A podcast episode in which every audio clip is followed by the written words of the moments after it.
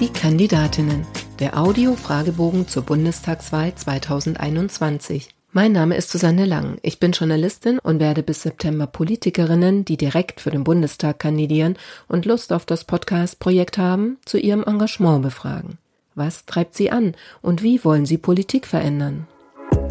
Diesmal mit Katrin Werner, geboren 1973, Einzelhandelskauffrau, seit 2009 Mitglied des Deutschen Bundestags, in der aktuellen Wahlperiode Sprecherin für Familie, Seniorinnen und bürgerschaftliches Engagement der Linksfraktion und aktuell erneut Direktkandidatin für die Linke im Wahlkreis 203 Trier. Frau Werner, wann war für Sie klar, ich möchte Abgeordnete im 20. Deutschen Bundestag werden? Von der Antwort her, also der 20. Ähm, dass es klar war, da wieder, wieder zu kandidieren und weiterzumachen, ist eher praktisch aus der 19. Wahlperiode. Ich bin da ja Sprecherin auch unter anderem für Familienpolitik. Wir haben viele Themen auch für Alleinerziehende gemacht. Da sind viele, viele offene Baustellen, die ich gerne noch weiter begleiten möchte und abschließen möchte. Insofern Arbeitsaufträge für mich im Hinterkopf von der Straße von Betroffenen sind viele da, daher auch eine erneute Kandidatur. Was war die größte Hürde auf dem Weg zu Ihrer Kandidatur? Da würde ich auch mich auf die erste beziehen, ähm, also ähm, 2009. Da war das für mich am schwierigsten, die oder mit am schwierigsten die Entscheidung. Meine Tochter ähm, ist ja 2007 zur Welt gekommen. Diese Frage, die einen dann umtrieben hat, ähm, wie geht das mit Kind, äh, mit der vielen Arbeit, ähm, die Menschen im Parlament zu vertreten, ein offenes Ohr für einen Wahlkreis zu haben, ähm, zu fahren oder zu reisen von Trier, Berlin, aber dann auch andere Termine, ähm, schafft man das. Und da habe ich mit meinem damaligen Freund und auch mit meiner Familie viele Gespräche geführt ähm, und die mich da drin bestätigt haben und dann gesagt haben, mach das, wir unterstützen dich. Aber ohne die Unterstützung meiner Eltern, auch heute, ähm, hätte ich überhaupt gar keine Chance, das wahrzunehmen. Hat dann aber ja auch ganz gut geklappt, offensichtlich. Es gab hinterher schon nochmal schwierig. Ich bin dann ja 2009 in den Bundestag gekommen und ich habe dann schon die ersten, glaube ich, anderthalb Monate oder zwei nur damit gebracht, verbracht, einen Krippenplatz ähm, zu finden. Also ich hatte vorher zwar, also ich bin umgezogen, stadtteilmäßig. Und das ist halt schwierig, dann ähm, da nochmal einen Krippenplatz zu kriegen. Und habe dann wochenlang gesucht und bin am Ende bei einer privaten Einrichtung gelandet. Sonst hätte ich gar nicht mein Kind ähm, tagsüber betreuen lassen können. Und das war wirklich so im letzten Moment, wo ich schon dachte, also entweder muss ich mein Kind mit meinem Kind nach Berlin komplett ziehen ähm, oder eben das Mandat nicht annehmen. Ähm, ja, dann kam so, ich glaube Ende Oktober so der Anruf, ob ich noch Interesse hätte und das war wirklich so wie Interesse. Sie retten mir meinen Job, mein, mein gefühlt so ein bisschen war es in dem Moment damals mein Leben. Ähm, ja, also das waren da hinterher noch ein paar Mal so eine kleinen Ruckler, ähm, wo es ein paar Schwierigkeiten gab. Hm, okay. Erklären Sie in drei Sätzen, was Sie als Bundestagsabgeordnete erreichen wollen. Ähm, das, was so die letzten Jahre mal mich so ein bisschen, also nicht ein bisschen äh, viel umtreibt, ist, ähm, dass ich finde, dass eben alle Kinder die gleichen Chancen haben sollen und dass man schon von, vom Kindergarten an über Schule wirklich Teilhabe, Gemeinsamkeit äh, leben muss und leben sollte. Ähm, das ist für mich so ein riesengroßes Thema, das ja dann auch einhergeht, Bekämpfung Kinderarmut und dort ähm, viel auch mit dem Thema auch Alleinerziehend zu tun hat. Und da ich selbst jetzt auch alleinerziehend bin, ist das so, ähm, ja, so eine Riesenbaustelle. Und in dem Zusammenhang tatsächlich, weil wir jetzt ja auch in, in Corona-Zeiten mehr alle auf uns alleine gestellt waren, diesen Zugang für soziale, soziokulturelle Freizeit angeboten, dass es für alle Kinder, Jugendliche gibt und dass es in jeder Stadt, in jeder Kommune Anlaufmöglichkeiten gibt. Wer glauben Sie, wird sie wählen und warum? Also glaube ich, dass die Menschen, die ähm, über Jahre ähm, praktisch meine Arbeit äh, ähm, mit begleiten, also weil ich versuche halt Fragen ähm, und Situationen von ihnen auch in den Bundestag als Anfragen zu bringen, auch in Anträgen zu formulieren, also die das seit Ewigkeiten mitkriegen, dass die von der Arbeit hoffentlich überzeugt sind und mich da auch wählen. Ähm, dann denke ich aber auch, dass ich viel Zuspruch auch von Menschen habe, ähm, aus Vereinen oder Verbänden, ähm, weil einerseits ich mich fürs Ehrenamt stark mache, aber selbst ein bisschen an, also was noch zeitmäßig möglich ist, auch ehrenamtlich aktiv bin. Ihr bisher größter politischer Erfolg war? Ich würde das gar nicht also auf einen Punkt also bringen wollen. Wenn man jetzt auf Linke das bezieht, wäre ja der größte politische Erfolg, den man richtig wahrgenommen hat, die Einführung des Mindestlohns. Aber persönlich, wenn das, ähm, denke mal daher ihr ähm, gemeint ist, dann sind das vielleicht in der letzten Wahlperiode so zum Ende hin Debatten, die zum Elterngeld, also Höhe des Elterngeld geführt wurden, wo einheitlich im Ausschuss, der leider geschlossen ist, was man dann dadurch nicht so mitkriegt, ähm, über alle Parteien man sich einig war, ähm, dass wir da das richtig angestoßen haben und dass der erhöht werden müsste, ähm, was leider nicht ging aufgrund ähm, des vorhandenen ähm, Haushaltsbudget. Von daher gehe ich fest davon aus, dass in der neuen Wahlperiode gleich am Anfang praktisch auch da das Mindestelterngeld erhöht wird. Und das sind so diese politischen Erfolge oder den Erfolg, den ich so wahrnehme, wenn man tatsächlich Themen setzt und sie mit einer guten Öffentlichkeitsarbeit, mit vielen Anfragen immer wieder ansprechen, auch in den Ausschüssen wirklich was bewegen und erreichen kann. Welche Ecken sollte man in Ihrem Wahlkreis einmal gesehen haben? Auf jeden Fall ähm, nicht unbedingt, also auf jeden Fall das Geburtshaus Karl Marx, aber ich würde das niemals alleine stehen lassen, ohne zu sagen, tatsächlich längere Zeit hat er im, im Wohnhaus ähm, an der Nähe der Porta verbracht. Ich finde, das sollte sich jeder angucken, weil es schon etwas schräg ist. Aus dem Geburtshaus macht man ja da wirklich eine große Begegnungsstätte. Und das Wohnhaus von Karl Marx ähm, ist privat und ist ein, ein Eurojob. Ähm, das finde ich schon so ein bisschen schräg. Dann als ein Punkt, wo ich glaube, jeder hingehen sollte, ähm, das Ex-Haus in Trier, in Trier Nord. Ähm, leider sieht man da im Moment ähm, eher ein Gebäude, was unter Denkmalschutz steht, was verfällt. Aber ich glaube auch, das erzählt schon ganz viel, was es da mal gab und hoffentlich auch wieder geben wird.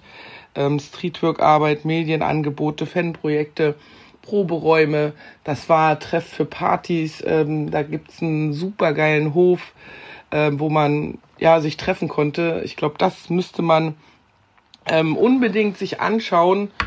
Und ansonsten ist aus touristischer Sicht, also nicht nur politisch, glaube ich, Trier ähm, ja doch von der Einwohnerzahl her fast fast äh, eine Kleinstadt, aber wir sind eine Großstadt.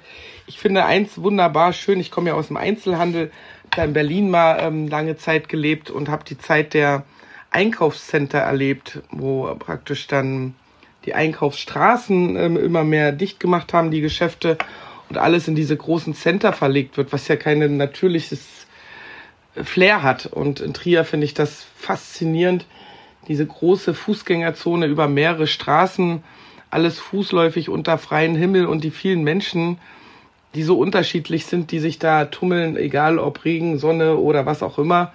Das halt im Einklang mit äh, Kneipen, das finde ich immer wieder faszinierend. Was nervt Sie in Ihrem Wahlkreis am meisten? Dass man mit dem Bus wahnsinnig viel Geld zahlen muss. Also wenn, wenn ich kurze Strecke äh, fahre, ich glaube bis zu fünf Haltestellen, aber selbst bei einer, 2,20 Euro ähm, und ein Stück weiter gibt es kostenlosen ÖPNV und das finde ich irgendwie so richtig krass schräg. Was heißt ein Stück weiter? Ähm, keine 20 Kilometer. In Luxemburg ähm, hat man den kostenlosen ÖPNV eingeführt und wir kriegen es hier nicht ähm, auf die Reihe. Das wirft schon viele Fragezeichen auf. Wenn Sie noch einmal jemand danach fragt, wie Sie das Mandat mit dem Privatleben vereinbaren wollen, dann? Da musste ich lange überlegen, weil diese Frage so habe ich schon ewig gar nicht mehr gestellt gekriegt, ähm, sondern eher, dass es cool ist ähm, mit Kind und alleinerziehend und eher dann die Frage, ähm, ja, wie? Also wie, man das anstellt. Also es ist eher so ein, so ein, so ein nicht, nicht nerviges und das kann man doch gar nicht schaffen, sondern tatsächlich, wie kriegt man das eigentlich auf die Reihe, dann so viele Sachen auch zu machen? Und da ist von mir aus deshalb immer eine sehr freundliche und ähm, wo alle dann auch sagen, super toll, Antwort, ohne meine Familie und ohne ähm, auch im Freundeskreis ähm, könnte ich das gar nicht ähm, miteinander verbinden, weil für mich wirklich an oberster Stelle ja auch meine Tochter steht. Ja, stimmt. Sie hatten es ja eingangs eigentlich ja auch schon fast beantwortet, ne? Also die Hürden, die es da am Anfang gab, wie Sie das dann geschafft haben. Und ähm, ja, wenn das eher so anerkennend gefragt wird, dann ist das vielleicht ja auch okay, also als Interesse, oder? Ich glaube, die, die da eher so richtig draufhauen und kritisch sind, die ähm, sprechen mich zum Glück. also ich meine jetzt bestimmte Gruppen, aber es ist wirklich eher so in Gesprächen ähm, dieses, ich ja versuche sehr transparent so Themen aufzunehmen und ähm, zu kommunizieren, was und wie man da macht. Ich meine, ich habe auch zusätzlich ja eben Ehrenamtsjob noch. Ähm, ja, und dann ist das eher so ein Stück weit Wahnsinn. Wie machst du das eigentlich alles? Also ich muss dazu sagen, bei mir darf äh, sich so spontanen Terminkalender, also jetzt in Wahlzeiten ist das nochmal was anderes, da geht's ohne ähm, Spontanität gar nicht, weil da kommen kurzfristig noch Anfragen rein. Aber ich sage mal so im normalen Wahljahr ähm, ist bei mir schon sehr viel vorausplant. Ähm, wenn dann kurzfristig da Sachen sich ziemlich äh, also äh, doll ändern, dann kriegt das, da komme ich schon ganz schön ins Rudern und krieg, da habe ich schon Schwierigkeiten. Ob auf Twitter oder am Wahlkampf stand, was war das Dümmste, das Sie im Zusammenhang mit Ihrem politischen Engagement bisher gehört haben? Da habe ich auch erst überlegt, also ich würde das, also die eine Ebene ähm, auf politisch äh, bezogen, dann nicht mal Engagement, aber so, äh, was wir Linken vertreten, ist immer dieses ähm, Bild, was man von uns machen will. Wir, wir sind die Bösen, die alle enteignen wollen. So auf die, den Ebene würde ich die Frage so verstehen, wo ich dann schon immer denke, aber wenn man sich ein Stück weit mal überhaupt unsere Gesellschaft und unser Land anguckt, warum man uns Linken permanent so dieses Schreckgespenst Enteignung, wir nehmen alles weg.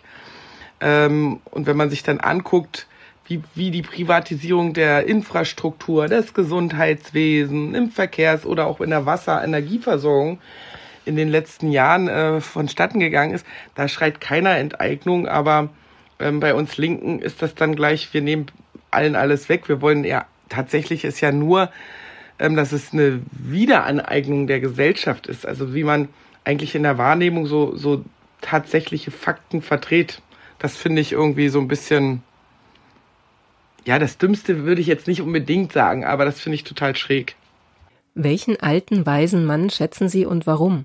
Da habe ich lange überlegt und dann ist nach einer Weile so für mich ins Bild gekommen, klar, ähm, Trier, Geburtsstadt von Karl Marx, der ja wirklich so, ähm, und wir in, hier auch in, im Büro so eine Handpuppe haben, mit weiß, also wo er weiße Haare hat. Insofern ist das wirklich, ähm, wenn man auch die Frage stellt nach warum, Karl Marx, ähm, weil er uns ja hier öfter dann begleitet, weil ich finde einfach, wie er die Gesellschaft ähm, analysiert hat, also im Grundsatz auch formuliert hat, ähm, wie so eine Gesellschaft anders aussehen kann, das finde ich halt schon ähm, so, dass man es auch unter der heutigen Zeit nochmal neu diskutieren kann und muss.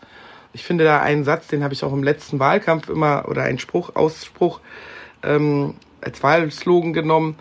Jeder nach seinen Fähigkeiten und ähm, jeder nach seinen Bedürfnissen. Ich finde halt, in diesem Satz steckt so viel Wichtiges drin. Also, dass es, wenn man es auf die heutige Zeit nochmal zieht, also, dass Inklusion geht, ähm, soziale Gerechtigkeit, dass man auch eben miteinander ähm, gut leben kann. Und ich finde da halt sehr viel in dieser Aussage drin. Insofern würde ich das mit Karl Marx beantworten. Das schlimmste Buzzword in der Politik lautet für mich? Ich würde ein Beispiel nennen und dann nochmal kurz, ähm, weil an sich, das schlimmste Wort ist nur so ein Sinnbild, das gute Kita-Gesetz.